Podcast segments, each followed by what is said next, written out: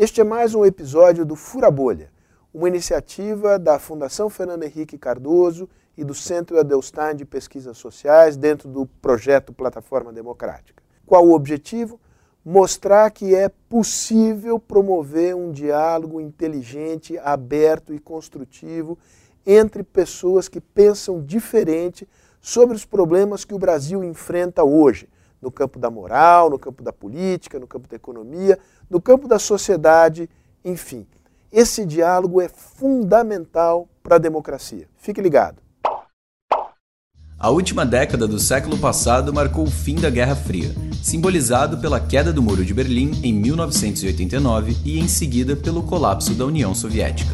Desde o término da Segunda Guerra Mundial em 1945, o mundo havia se dividido em dois blocos, liderados pelas duas grandes potências de então, os Estados Unidos e a União Soviética.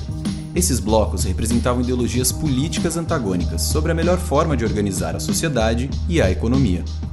Com o fim da União Soviética, o mundo passou por um breve momento em que os Estados Unidos pareciam se impor como o único poder hegemônico capaz de modelar a ordem global.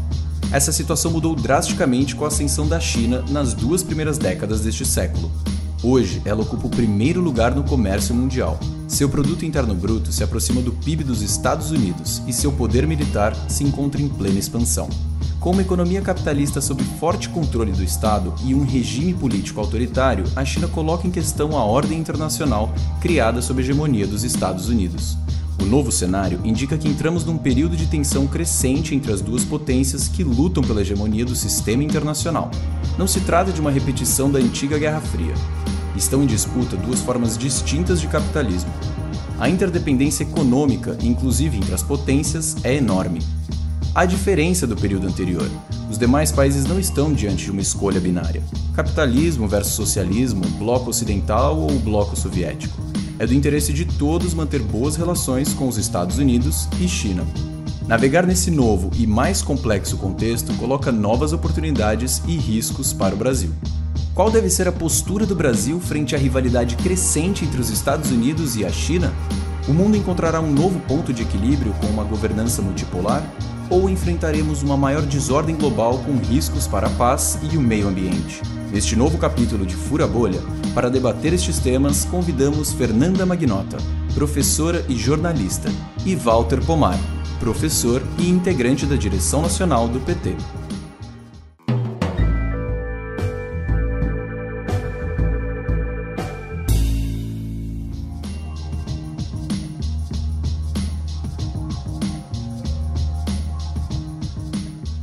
Que o Brasil precisa, nesse momento sensível da política internacional, é, manter uma característica que é padrão da nossa política externa ao longo da história, que é o pragmatismo e a busca por autonomia. O Brasil é um país que tem interesses diversificados e não à toa persegue uma política externa que é universalista e não deve, portanto, importar para si né, problemas ou conflitos, disputas que não sejam diretamente ligados aos seus interesses. Concordo em parte com o que você falou, Fernanda, porque de um lado o objetivo do Brasil é perseguir os objetivos do Brasil, mas por outro lado não tem espaço para o Brasil no mundo e aqui na região sem derrotar os Estados Unidos. No médio prazo, isso, se tudo correr bem, vai levar o Brasil a ter conflitos com outros segmentos. Mas no curto prazo, interessa que os Estados Unidos percam espaço. Ainda que seja verdadeiro, na minha opinião, que o Brasil tem que perseguir os seus objetivos em primeiro lugar e, portanto, não tem alinhamento automático com ninguém, também é verdade que há um interesse pragmático em impor derrotas aos Estados Unidos. Então, mas ao mesmo tempo em que eu concordo contigo que a gente está vivendo um mundo em transição hegemônica, a gente estaria assumindo que a alternativa aos Estados Unidos é uma alternativa que favorece o Brasil, ou que favorece a emergência de novas potências, de um mundo multipolar, do chamado Sul Global, quando isso também é uma grande interrogação, né? Quando a gente pensa no papel da China nesse sentido, não é só um debate sobre o que a China representa em matéria de valores, mas é também o tipo de sistema internacional que favorece a China. Eu diria que, é, pelo menos na minha forma de ver, o, a multipolaridade que o Brasil persegue não necessariamente é a mesma multipolaridade que a China persegue ou outro, outros países como a Rússia. Talvez a gente esteja diante de uma é, busca a partir dessas potências de uma nova oligarquia internacional que não necessariamente vai favorecer o Brasil. Então, é, é, pensando em termos relativos, a diminuição de dependência em relação aos Estados Unidos é, pode incorrer em riscos quando isso implica na maior dependência da China, assumindo que a China, portanto, é um ator cujos interesses se assemelham ao do Brasil.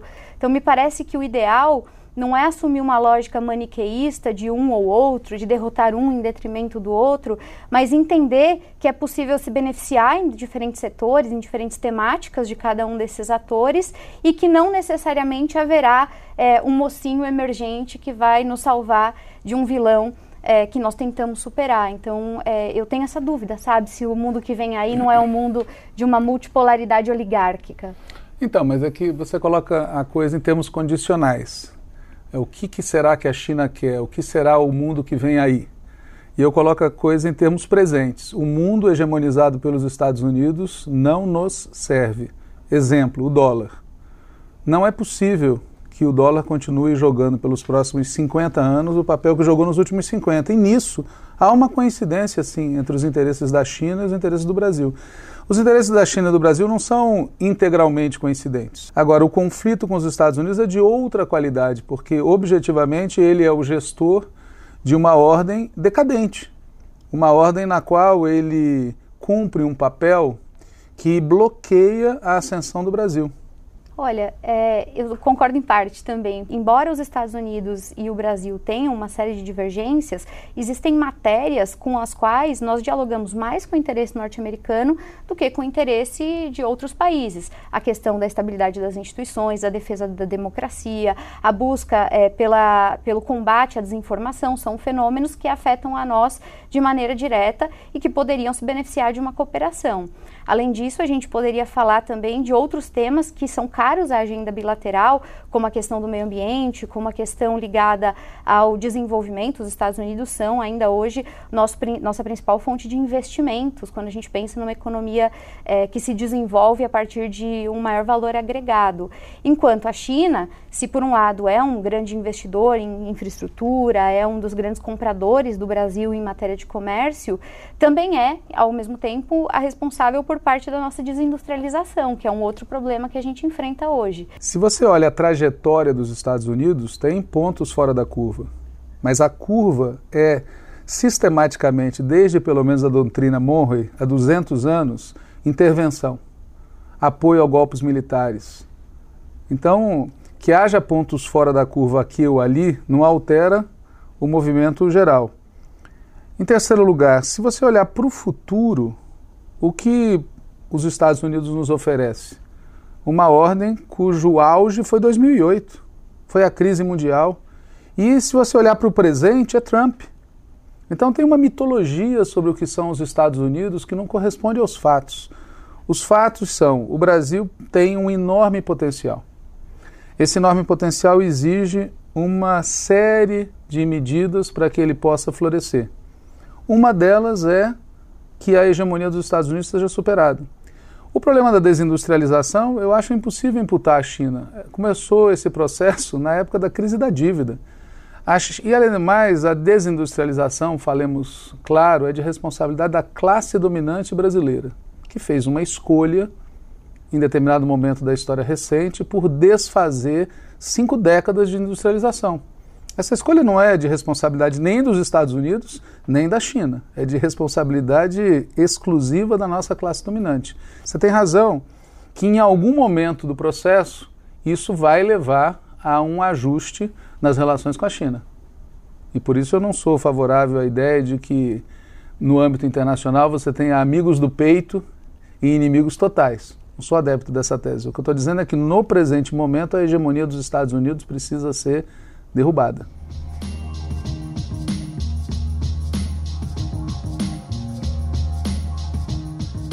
O Brasil precisa da integração regional, na minha opinião. E uma integração regional não só sul-americana, mas latino-americana e caribenha. O que significa dizer que o Brasil precisa construir uma aliança com os seus vizinhos mais próximos ou mais distantes, de maneira que a região fale como região perante todos. E desse ponto de vista, não nos interessa que a região seja fatiada. Não se trata propriamente de ter uma preocupação. Os Estados Unidos e a China vão buscar, assim como a Europa, buscam seus interesses. A nossa orientação tem que ser montar um bloco que, com as suas diferenças, negocie em benefício da média da região. O que eu penso é que há mais margem de flexibilidade da parte da China do que da parte da União Europeia e dos Estados Unidos. Nisso a gente concorda. Também acho que é, o grande desafio do Brasil é conseguir capitalizar, né, como já fez em outros momentos, essa liderança e de fato fazer dela uma liderança é, regional que inclua o máximo de atores possível. possível. Me parece que a, o problema do Brasil nesse, nesse quesito são dois, na verdade, dois problemas. Primeiro, é, assumir os custos e as responsabilidades de ser essa liderança. Né? É, eu não sei se hoje o Brasil tem as condições e, e, e, se o Brasil está disposto a fazer isso. Esse é o grande desafio. E, ao mesmo tempo, é, me parece que também há algumas é, diver, divergências que são características de um mundo polarizado, em franca transformação, que tornam esse diálogo muito difícil. Quando eu penso no que deveria ser o papel do Brasil e o, o, os mecanismos de integração, eu, eu não encontro muito respaldo na realidade. Assim, eu vejo o Mercosul em franco é, enfraquecimento e a sensação que vários dos países acabam tendo é de que é mais eficiente, é mais celere fazer é, negócios bilaterais ou, de repente, até se engajar na Belt and Road Initiative, em outras é, propostas né, que possam trazer benefícios de, de, de, curto prazo. E, nesse sentido, eu acho que a presença da China na América Latina pode ser uma fonte de oportunidade. Né? Os americanos não gostam disso, mas, nesse sentido, é, já aconteceu muitas vezes de os líderes latino-americanos uh, fazer, fazerem aquela coisa de é, jogarem a carta chinesa. Né? Então, a ideia de que você evoca coloca um terceiro como um mecanismo de barganha na tentativa de melhorar os termos de uma negociação. É, isso eu acho que vários países têm feito e eu acho que é do jogo. O maior desafio da política externa, na minha opinião, é interno. São poucos os países da região que têm esse potencial. O Brasil é um deles. Ou seja, a capacidade de liderança do Brasil, a capacidade de liderança política, só se materializará se houver uma reindustrialização, ou neo-industrialização, o que nome se queira dar. Quanto ao resto, é óbvio que a gente vive num mundo caótico. Quer dizer, uma hegemonia está em fase de decadência. A nossa região foi durante décadas, mais de século, alinhada com o mundo que está no seu ocaso. O que a gente precisa ter é uma perspectiva de longo prazo. A perspectiva de longo prazo é a nossa região, o Brasil como um dos seus polos, se convertendo num dos grandes protagonistas em escala mundial. O conflito com os Estados Unidos é inescapável essencialmente por causa disso. O quintal tem que deixar de ser quintal. E isso eles não podem permitir. Eles estão numa condição, não é uma briga que nós busquemos, é uma briga para a qual nós temos que nos preparar, porque ela é inescapável, na minha opinião, por conta disso. Com os chineses, vai ocorrer no presente e no futuro uma série de conflitos, porque eles são é, interessados no fornecimento de primários mas ao mesmo tempo eles têm um olho em quebrar a hegemonia dos Estados Unidos. E por isso a tal carta chinesa é, na minha opinião, muito forte para ser usada quando a gente pensa nessa transição hegemônica, eu retorno ao meu ponto original, né? Em que medida essa conta não vai ser cobrada às nossas custas, né? A China teve uma experiência já muito intensiva em outros continentes, na Ásia, em alguns lugares até da América Central, e vários países acabaram nesse processo se endividando alguns, como eu já disse, se desindustrializando. Até por essa razão, muitos vão dizer da China assumindo um papel neocolonial. Tem esse debate acontecendo hoje em vários lugares do mundo. E, e, acho que no caso do Brasil existem alguns agravantes, porque a China, como você bem disse, ela não é hoje um ator é, como há 20 ou 30 anos atrás, interessado sobretudo é, no setor primário ou mesmo no setor industrial. Ela é um país que uh, investe cada vez mais por meio de iniciativas como Made in China 2025, por exemplo, em áreas estratégicas. Nesse sentido, eu acho que substituir uma hegemonia pela outra não é um bom negócio, porque aumenta o nosso risco. Eu não tenho medo nenhum de um mundo dominado pelos que estiveram sendo dominados nos últimos 400 anos. É, o, há uma queda, há um processo de decadência, de declínio, de erosão, de uma hegemonia que está para além dos Estados Unidos. E é claro que isso pode provocar um certo temor, mas eu não tenho esse temor. Segundo, não tem essa opção de fazer hedge, colocar um ovo em cada cesta. E não se trata de pegar carona no movimento dos chineses, se trata de fazer um movimento que nos interessa. Dizer, o que nos interessa é transformar o Brasil numa, numa num, num articulador da conversão da região num polo. E nós precisamos desalojar os Estados Unidos, porque não tem espaço para nós num mundo em que os Estados Unidos ocupam o espaço que ocupa. Esse é o ponto. O Brasil, por maior que seja e por mais relevante que seja, sozinho ou com a região, não é capaz de se transformar nessa quarta força sem ser pegando a carona com outras lideranças como a China e a Rússia. Não à toa é o que faz via BRICS. Mas, Mas aí entram outros problemas de que para fazer parte do clube a gente tem que é, assumir muitas vezes um Mas... duplo pensar. Mas a China era invisível para intelectuais que ainda hoje frequentam as nossas prateleiras nos anos 70, 80 e 90. O PIB da China era menor do que o do Brasil na época da ditadura militar aqui no país. Quem é que, a sério, na intelectualidade ocidental, imaginava que a China ia se tornar o que se tornou? Então, essa ideia de que o Brasil não pode, ou é muito difícil, as assimetrias, eu não acho que ela seja, é, como é que se diz, não existe nenhum absoluto nesse terreno. A gente tem potencial para mudar o lugar do Brasil no mundo expressivamente. E aí o problema não é das relações internacionais, em primeiro lugar. O problema é interno. Nós temos uma classe dominante que se habituou a um papel secundário periférico no mundo. E nós temos uma elite intelectual que também aceita isso como sendo uma espécie de limite absoluto. Nós não podemos aceitar isso. A gente tem que ter uma visão mais audaciosa nesse terreno. Se a gente ficar paralisado, o que nós vamos fazer é ficar até o final, se segurando num que vai perder seu espaço e depois se converter em independente de outro. Eu não quero essa posição, é o contrário. Eu, eu tenho a impressão do que você está falando que assim, eu não quero essa posição, eu quero, pelo contrário, eu quero que nessa situação de conflito a gente verifique que tem uma janela, uma brecha, onde o Brasil pode mudar seu lugar no mundo.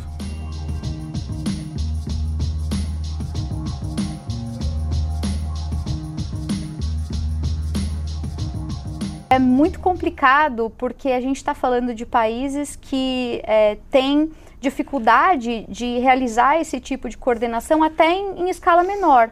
A gente fala, por exemplo, é, da iniciativa do Brasil, né? O Brasil se dispondo a mediar grandes conflitos internacionais. Esse é um grande tema que a gente tem acompanhado o debate. O que, em tese, não é um problema. Em tese, acho que ninguém é contra que o Brasil se coloque como um mediador em qualquer que seja o conflito, pela nossa tradição, pela nossa história, pelas nossas próprias credenciais, óbvio. Então, é, em tese, isso não é uma questão. Mas, na prática, a capacidade do Brasil de fazer isso ela tem sido muito limitada. Então, a minha dúvida é: se a gente não consegue garantir estabilidade social, como você falava, mínima, que deveria ser o básico de qualquer país, que dirá estruturar uma ordem coesa internacional que seja capaz de é, sustentar num contexto em que existe, como eu disse, uma disputa que, na minha visão, não é a mesma que o Brasil faz, é a disputa oligárquica, é, mais uma vez. E eu acho que também existe uma certa romantização é, dessa ordem multipolar. Por mais que a retórica, a retórica, política seja a de uma superação do dólar como um elemento simbólico a partir de uma moeda nova, na prática isso não transforma o sistema, isso serve como um gesto que é simbólico importante, mas isso não é revolucionário, como talvez alguns imaginam. É preciso construir uma nova ordem monetária internacional. Agora, temos pressa em fazer isso. Né? Essa questão ambiental, por exemplo, que está posta aí no debate, né? é uma questão que, como já foi dito, tem prazo, tem tempo. E é um bom exemplo de algo em que o Brasil tem um potencial de protagonismo assentado muito grande. Agora, isso não é sozinho sustentável. Se o país, eu volto ao ponto, se o país não fizer um processo muito intenso de mudar a sua matriz econômica, e não der um salto científico-tecnológico no prazo de uma, duas décadas, nós vamos perder essa janela. Então, para mim, o problema do tempo ele é decisivo. A questão principal que precisa ser resolvida está aqui dentro. É mudar a nossa matriz. Então, nós temos que buscar isso. E buscar isso com a região, com os vizinhos que realmente a gente tem. Qual é a grande dificuldade? A grande dificuldade é um histórico de mais de século em que a região está de costas para si mesma. E quem é que tem interesse que a região continue de costas para si mesma? Volta ao ponto que a gente colocou no início, né?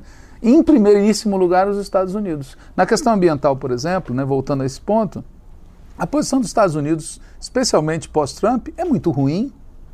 É muito ruim. Essa sim é muita retórica e pouca correspondência aos fatos. Você sabe que, pensando nessa questão ambiental, eu vejo isso como um potencial ainda subexplorado pelo Brasil. E nesse sentido, eu acho que até poderíamos ver na questão ambiental uma chave para a solução do dilema que eu comentava mais cedo, porque enquanto o Brasil é, gasta né, recursos, tempo, energia, é, enfim, até capital político, tentando resolver todos os problemas do mundo, então mediar a guerra da Ucrânia, ao mesmo tempo querer discutir a transição hegemônica e fundar novos padrões internacionais de moeda e tal, o Brasil é, divide a atenção ou diminui é, a atenção que dá a uma pauta para a qual nós temos vocação é, óbvia, que é a pauta ambiental, onde nós temos legitimidade e a partir de que nós podíamos transformar numa grande plataforma internacional. Tem uma janela de oportunidade de emergência do Brasil dentro de uma seara na qual ele é reconhecido por todos como um player relevante. E, efetivamente, os governos Lula e Dilma e agora de novo o governo Lula dão à questão ambiental um imenso destaque. Agora, as demais questões que você citou são inescapáveis. Não há como escapar de ter opinião sobre a questão da disputa hegemônica, a governança mundial, o funcionamento da ONU, o Conselho de Segurança. Não tem como escapar disso. E também não tem como escapar de tomar posição sobre a guerra. Até porque ela pode colocar o mundo numa situação que nós já estivemos poucas vezes no passado de completa destruição. Não tem como escapar disso. Veja, você citou dois ou três temas, como se houvesse dispersão. Não tem dispersão. Fazem parte da mesma pauta, que é a sobrevivência da humanidade, é, a possibilidade de uma coexistência pacífica entre as nações, a possibilidade de desenvolvimento de médio prazo. São questões essenciais. E eu não acho, sinceramente, que o Brasil possa se dar ao luxo de dizer sobre isso aqui eu não comento. Sinceramente, eu não acho que a gente deva temer pela dispersão. A única dispersão que eu acho que a gente não pode ter é só teremos sucesso na seara internacional, mundial, se a gente tiver sucesso aqui dentro. É claro que o Brasil vai se posicionar e vai assumir lados em, em matéria de política externa, mas é, também faz parte desse processo de assumir lados calcular custos, benefícios e hierarquizar prioridades. Ou seja, entender onde as nossas capacidades são melhor alocadas e, de alguma forma, portanto, empreender um, um esforço nessa direção. Porque simplesmente forjar a multipolaridade se envolvendo em todos os temas de interesse global não necessariamente vai fazer de nós um player respeitável. Se cobra do Brasil, de todas as partes, por exemplo, posição sobre o tema da guerra. Eu não acho que seja errática a posição brasileira. Pelo contrário, eu posso concordar ou discordar dela, mas é uma posição muito clara, porque respeito o que diz a Carta da ONU em relação a ter havido uma invasão de um território soberano e, ao mesmo tempo, pede uma solução que seja pacífica e negociada. Agora, não é, como pode passar a impressão, quando eu escuto o que você fala, pode não ser o que você disse, mas é o que eu escuto, como se o Brasil estivesse buscando para aparecer. Dizer, o Brasil foi buscado, foi pressionado pelo governo dos Estados Unidos, pelo governo social-democrata, liderado pelo ministro social-democrata alemão, por outros, pelo governo francês, a tomar uma posição que nós não queremos tomar, que nós não vamos tomar, porque nós não vamos apoiar uma situação que vai escalar em direção a uma guerra nuclear. Ou bem se convence que o terreno onde se pode resolver o problema é da negociação, ou essa guerra vai prosseguir indefinidamente, que é, de fato, a política dos Estados Unidos. É desgastar militarmente a Rússia ao máximo que puder e vai ser o que eles vão tentar fazer também em Taiwan. Então, É, é óbvio que para quem tem essa política, a posição brasileira tem que ser atacada. Eu concordo com o que você está dizendo, mas qual é o problema? O problema é que, número um, assume que a gente é, é, mais importante do que talvez a gente seja. E segundo, eu acho que a gente não pode tirar é, do contexto, já que o assunto é fazer contrafactual, que quem invadiu a Ucrânia foi a Rússia. Então, no final do dia, independente se um ou outro está refreando o acordo de paz, como se houvesse uma grande mesa conspiratória é, com o objetivo né, de, de derrotar a Rússia, a Rússia provocou o conflito. Quer dizer, se não fosse a Rússia invadir o território, o conflito não teria acontecido. O problema para mim é outro, é como viabilizar a paz.